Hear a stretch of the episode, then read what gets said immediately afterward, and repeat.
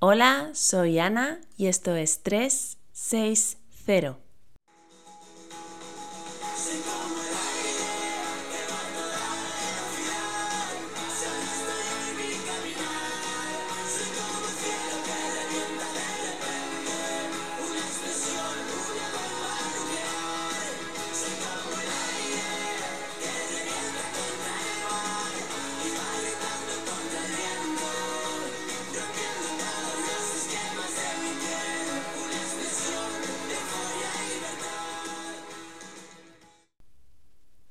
Voy a meterme en un jardín bastante grande con lo que te voy a contar en el capítulo de hoy. Es un tema complejo, delicado y con el que muchas personas no estarán de acuerdo, pero pienso que es algo que debes saber. Es un capítulo demasiado importante dentro del desarrollo de tu aprendizaje como para guardármelo. Así que vamos allá. Una de las características principales de ser humanos es la vida en sociedad. Estar incluido dentro de un grupo que te acoge desde que naces hasta que te vas que te incluye en sus procesos, actividades, métodos, elecciones y fórmulas y te introduce dentro de su engranaje para que junto con otros individuos todo funcione. A lo largo de la vida, la sociedad te enseña cómo entrar y mantenerte dentro del engranaje para que todo siga funcionando. Te enseña qué debes hacer y qué no, qué es bueno y qué es malo. Te inculca sus tradiciones y formas de hacer las cosas. Te muestra cómo debes actuar ante diferentes situaciones. Te enseña a vivir dentro de ese engranaje. Existen diferentes niveles de engranaje y cada uno de nosotros está metido dentro de diferentes engranajes a diferentes escalas. Tu familia, tu grupo de amigos, tu empresa, tu trabajo, tu ciudad, tu autonomía o tu país son engranajes diferentes en los que tú estás incluido y cada uno de ellos te ha ido aportando cualidades para engranar correctamente dentro de ellos. Todos los niveles de engranaje pueden tener características propias y únicas de cada uno, Así, en tu familia puede ser muy importante acudir a la iglesia los domingos, mientras que para otra puede ser muy importante ver todos los domingos juntos el partido. En tu empresa se tutea a todos los trabajadores, independientemente del rango, como señal de respeto e igualdad, mientras en el edificio de enfrente, con empresas más conservadoras, se cede el paso al jefe con un serio Paso usted primero, por favor, que implica también profundo respeto. En tu país se saluda a un desconocido con dos besos, mientras que en otro se hace un gesto con la cabeza. Nuestra personalidad, nuestra forma de ver y hacer las cosas, nuestra forma de pensar y proceder está condicionada por la sociedad en la que vivimos, por cada uno de sus niveles. Somos individuos esculpidos por la cultura que nos rodea. Desde que somos pequeños, nuestros padres nos enseñan lo que está mal y lo que está bien. Imitamos sus acciones y respuestas cuando reciben un regalo y aprendemos que debemos sorprendernos y dar las gracias. Aprendemos que hay que ir al cole, lavarse los dientes después de comer, que hay que abrigarse cuando hace frío, o cuando nuestra madre tiene frío, y también aprendemos que el dolor es malo, o más bien nos enseñan que el dolor es malo y que hay que evitarlo. Si piensas esto último, no está del todo mal, pues evitar el dolor hace que evitemos el peligro y la posibilidad de hacernos daño. También nos limita la capacidad de explorar y conocer cosas nuevas, pero eso es otro tema. Lo que es malo de esta parte es que nos enseñan que el dolor es algo negativo. No nos enseñan la realidad del dolor. No nos explican por qué aparece ni cuál es su función, solo que es malo y que hay que evitarlo.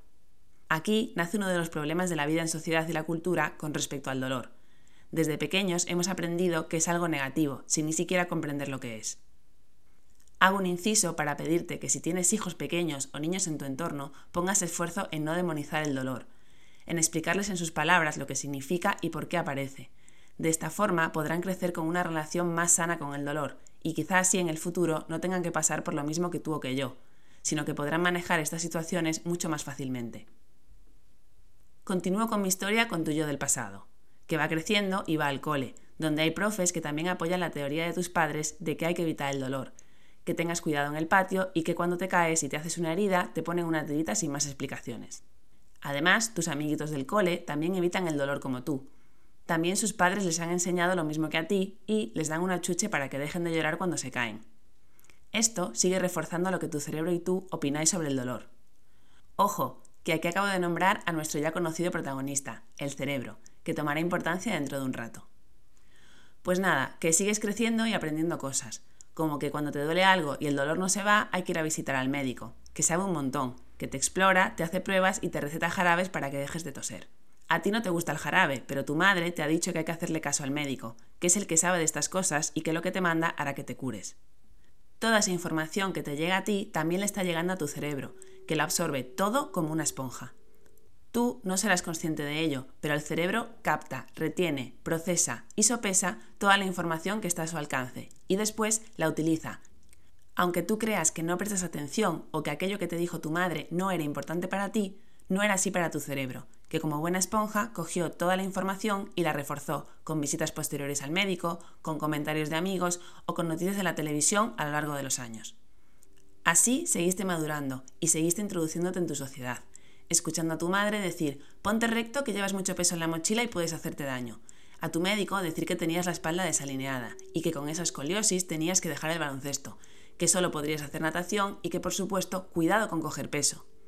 En la adolescencia y con tu sueño frustrado de convertirte en jugador profesional, a tus 15 años ibas al osteópata cada mes a que te recolocase las vértebras.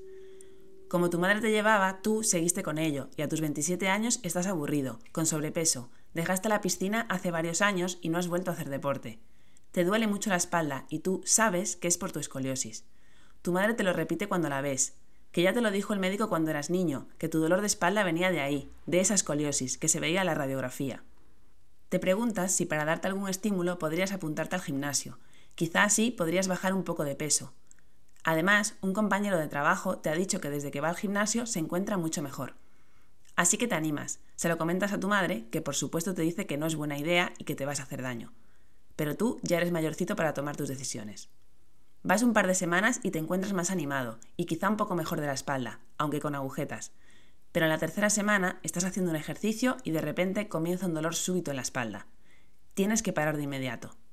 Un hombre que estaba al lado se acerca a ti y te dice que eso es una contractura, que pasa muchas veces, que vayas al fisio y se te pasará. Decides ir a tu osteópata, pues es quien te ha tratado siempre. Te cruje unas cuantas veces y te dice que debes parar de ir al gimnasio, que tus músculos se tienen que relajar y que puedes dar paseos y hasta dentro de un tiempo nada más, que después vuelvas a hacer natación. Así que de nuevo, tu sueño de mejorar físicamente con tus tres entrenamientos por semana se desvanece. Vuelves a tu antigua vida esperando que el dolor se vaya. Tras los primeros días, el dolor fuerte se va, pero posteriormente tu dolor es peor que el de antes de comenzar el gimnasio. Decides ir al médico porque te está afectando seriamente a tu día a día. El médico te receta analgésicos y también un antidepresivo y te dice, normal que te duela, no debiste hacer esos ejercicios con peso. Te recomienda reposo y seguir el tratamiento hasta que reduzca el dolor. Pero el dolor no reduce y tú estás desesperado. Decides ir por otro camino. Un amigo te ha hablado de un fisio que no hace lo que todos suelen hacer. No te da masajes ni te pone máquinas, sino que habla contigo. Dice que escucha toda tu historia y que te hace preguntas, muchas preguntas, que parece que aparte de lo que te pase ahora, le importa lo que te pasó antes de esto, y que además insiste mucho en que entrenar es necesario. Él está encantado, tenía un dolor horrible en la cadera desde hace años y con este fisio y un programa de ejercicio de fuerza ha conseguido volver a correr sin dolor. Así que decides probar. Efectivamente, este fisio es diferente. Primero ha escuchado toda tu historia. Después te ha explorado y ha continuado explicándote cómo él procedería.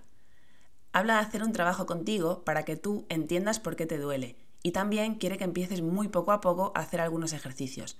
Pero allí con él, en la consulta, para que no tengas miedo y cojas confianza en lo que te pauta para después ir poco a poco haciendo cosas tú solo. Tras no muchas sesiones, no es que el dolor se haya ido, pero te encuentras mucho mejor. Ya no te sientes tan inseguro sobre tu dolor y estás motivado con el ejercicio. Quieres continuar con ese tratamiento. Seguro que igual que tu amigo, terminarás haciendo tu vida sin dolor. A lo largo de esta historia he ido dejándote pistas y ejemplos de cómo la sociedad y los preconceptos que nos inculca la cultura pueden influenciar, y muchísimo, nuestra forma de actuar, de pensar y de percibir. Y digo percibir porque tal y como te explicaba antes, el cerebro va captando toda la información de tu alrededor para crear memoria, para crear conceptos, para aprender y de esta forma hacer que tú percibas las cosas según toda esa información que él tiene. Cosas como el dolor.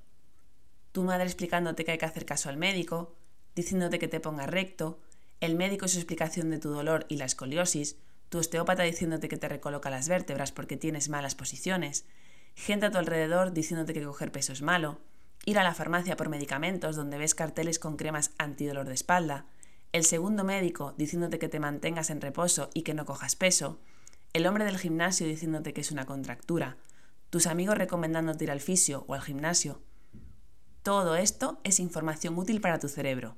Él se queda con ella y la tiene en cuenta. hace que tú sientas cosas en base a esa información, sea o no verdad, pues lo ha aprendido y son sus creencias. No somos conscientes de la importancia que tiene la información que llega a nosotros. El impacto de esta es brutal. Te diré otra cosa. El impacto de la información en tu cerebro dependerá del medio o persona del que provenga, de la importancia que tú le des al emisor de la información. Es por esto que los profesionales de la salud juegan con ventaja, en lo que a cuestiones de salud se refiere, claro. Tu madre se ha encargado desde que eras pequeño de enseñarte que el médico es la máxima autoridad, que lo que dice va a misa, por lo que para ti, como adulto que has aprendido esto de tu madre, será mucho más relevante la información que pueda darte un médico que la que pueda darte tu amigo que recomienda el gimnasio o el fisio nuevo.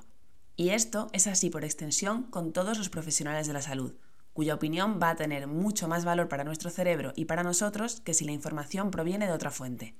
Esto es algo lógico y nada descabellado, que para eso hemos estudiado, para ser más expertos que otras profesiones en cuestiones de salud.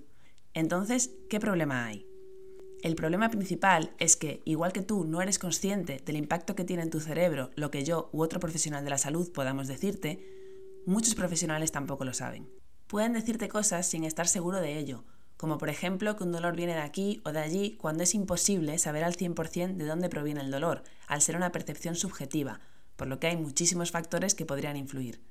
Tú, por supuesto, vas a creer a pies juntillas lo que el médico, el fisio, el podólogo o el profesional de turno te digan. Para eso son los expertos y autoridad. Pero siento decepcionarte, no debería ser así. En lo referente al dolor, nadie puede decir una verdad absoluta acerca de la causa. Y todo lo que diga un profesional de la salud va a tener un impacto altísimo en ti. Nosotros, como expertos en salud, debemos saber y tener en cuenta este hecho. El problema que se está presentando en la actualidad es que por fin parecemos estar acercándonos un poco a la verdad sobre el dolor, que como ya sabes no solo depende del daño en el tejido, sino de un montón de cosas más. Se ha abierto un nuevo paradigma en el tratamiento del dolor con el abordaje biopsicosocial, que implica el trabajo y el manejo del dolor desde diferentes campos y la visión del dolor como una percepción subjetiva de cada individuo y no como un estímulo que llega al cerebro y que es malo. Un enorme hándicap que nos encontramos día a día es la falta de actualización de los profesionales con respecto a este nuevo paradigma. La necesidad de seguir poniendo etiquetas a los pacientes, escoliosis, contractura muscular, fibromialgia, hernia, con un diagnóstico y un tratamiento estándar sin ir más allá con las características de cada dolor y de cada paciente. El no saber o no querer saber que el discurso que un profesional de la salud tenga con el paciente es crucial para que esa persona tenga unas expectativas positivas de recuperación, y lo peor es el desconocimiento de todo esto desde el ámbito profesional. Todos estos factores que caracterizan a muchos sanitarios dan lugar a lo que se conoce como iatrogenia. La iatrogenia es un daño no deseado ni buscado en la salud causado o provocado como efecto secundario inevitable en un acto médico legítimo y avalado, destinado a curar o mejorar una patología determinada. Es decir, generar un perjuicio sin querer. Y digo sin querer porque en la mayoría de los casos no somos conscientes de ello. Con todo esto, no quiero alentarte a que no hagas caso a los consejos de tu médico o tu profesional de confianza, ni muchísimo menos.